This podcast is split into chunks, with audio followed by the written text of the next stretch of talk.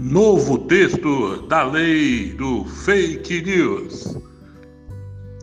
O novo texto para o projeto de lei que visa combater notícias falsas nas redes sociais, PL 2630-2020, deve conter uma determinação para recadastramento de todas as contas pré-pagas de celular do país com verificação de identidade dos seus titulares.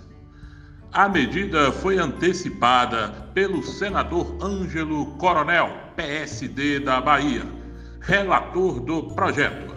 Nesta sexta-feira, 19, Coronel concedeu uma entrevista à Rádio Senado em que comentou alguns pontos presentes na sua nova versão do texto. A apresentação do relatório foi adiada para a próxima segunda-feira, 22.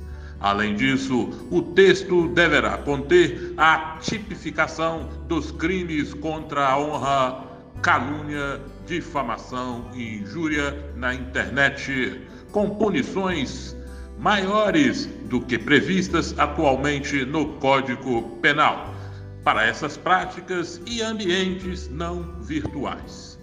Essa medida deverá estender também a concessão do direito de resposta para que tenha o mesmo alcance da mensagem original. O PL 2630 estabelece regras para o uso e a operação de redes sociais e serviços de mensagem privada via internet, com o objetivo de combater a disseminação de conteúdos falsos e manipulados. Ele está agendado para votação na próxima terça-feira, 23. O projeto é do senador Alessandro Vieira, Cidadania Sergipe. Pesquisa do Data Senado mostra que 84% dos brasileiros que são usuários de redes sociais apoiam total ou parcialmente a iniciativa. Recadastramento. Ângelo Coronel explicou que vai pedir o recadastramento dos celulares pré-pagos para enfrentar a atuação de contas e perfis anônimos estabelecidos através de chips frios. Isso acontece quando um chip de celular é habilitado a partir de um número de CPF que não pertence ao usuário, como de uma pessoa falecida de um laranja ou adquirido de forma criminosa e depois usado para criar contas em redes sociais e aplicativos de mensagens. A pessoa credencia um chip, abre uma conta e dispara suas mensagens maldosas. Quando tiver uma ordem judicial para descobrir de onde a mensagem partiu, mesmo que a rede informe o celular cadastrado, o autor será desconhecido. Não vamos conseguir chegar no autor do crime. Além do, do recadastramento geral dos celulares já ativos, o projeto de lei deverá trazer determinações claras para que as empresas de telefonia verifiquem rigorosamente identidade dos usuários antes da ativação de novas contas. A Agência Nacional de Telecomunicações, a Anatel, contabiliza mais de 122 milhões de linhas pré-pagas no Brasil e estima que cerca de 0,25% delas apresenta alguma inconsistência cadastral. A agência disponibiliza um serviço para que o cidadão possa consultar se o seu CPF está associado a alguma linha pré-paga sem a sua conta sem a sua autorização, cadastro. Crimes. Ângelo Coronel também destacou que o potencial devastador de crimes contra a honra na internet é muito maior do que em outros canais de comunicação.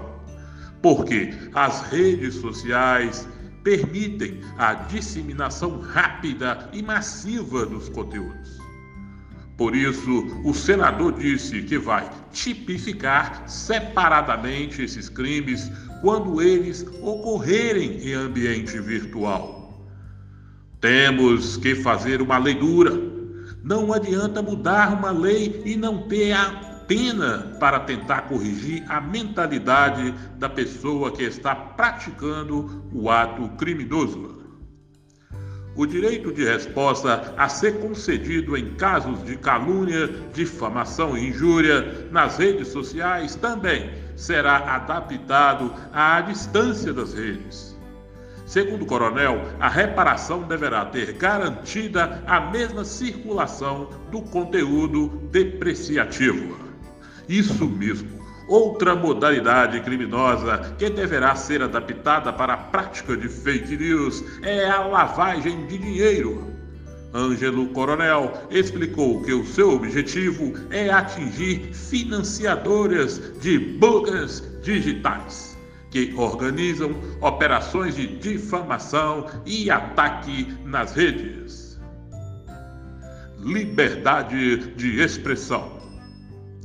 Os pontos mais polêmicos do texto original do PL 2630-2020 são a permissão para que as plataformas de redes sociais e de serviços de mensagens removam unilateralmente conteúdo considerado fraudulento.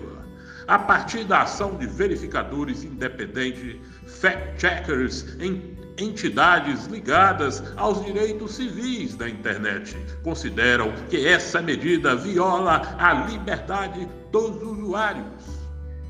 Isso mesmo, elas também contestam o alcance das medidas para rastreamento da identidade de usuários, que seriam uma ameaça à privacidade.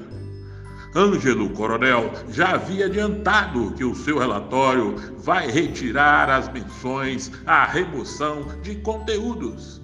Ele manterá a parceria entre os fact-checkers e as plataformas, mas a ação desses profissionais dependerá de denúncia dos usuários. O senador também sinalizou que vai acatar uma sugestão do senador Alessandro Vieira para proibir expressamente a censura de conteúdo por parte das próprias plataformas. No entanto, ele disse que medidas de retroação de mensagens para localizar a fonte original de conteúdos falsos e a identidade dos responsáveis serão inevitáveis. Toda liberdade de expressão tem um limite. Não é liberdade para você mentir e atacar a honra das pessoas. Não quero quebrar sigilos. Quero saber quem cometeu crimes. Não podemos permitir que se mantenham gangues digitais dentro das redes. Ou fechamos essas brechas, ou vai ficar o dito pelo não dito, registrou o senador. Ele acrescentou também que a Constituição Federal já veda o anonimato quando garante a livre manifestação. Coronel reconhece como legítima a resistência das entidades ao projeto, mas poderá que esse, existe um clamor popular para proteger a sociedade da desinformação e do assédio virtual. Você não faz um omelete sem quebrar os ovos tenho que fazer um relatório que atenda à expectativa de fazermos algo para combater as fake news. Não quero aliviar ou fazer um projeto paliativo que não vá surtir efeito. O povo não aguenta mais esses ataques que atentam contra a vida das pessoas. Com informações da Rádio Senado. Fonte Agência Senado.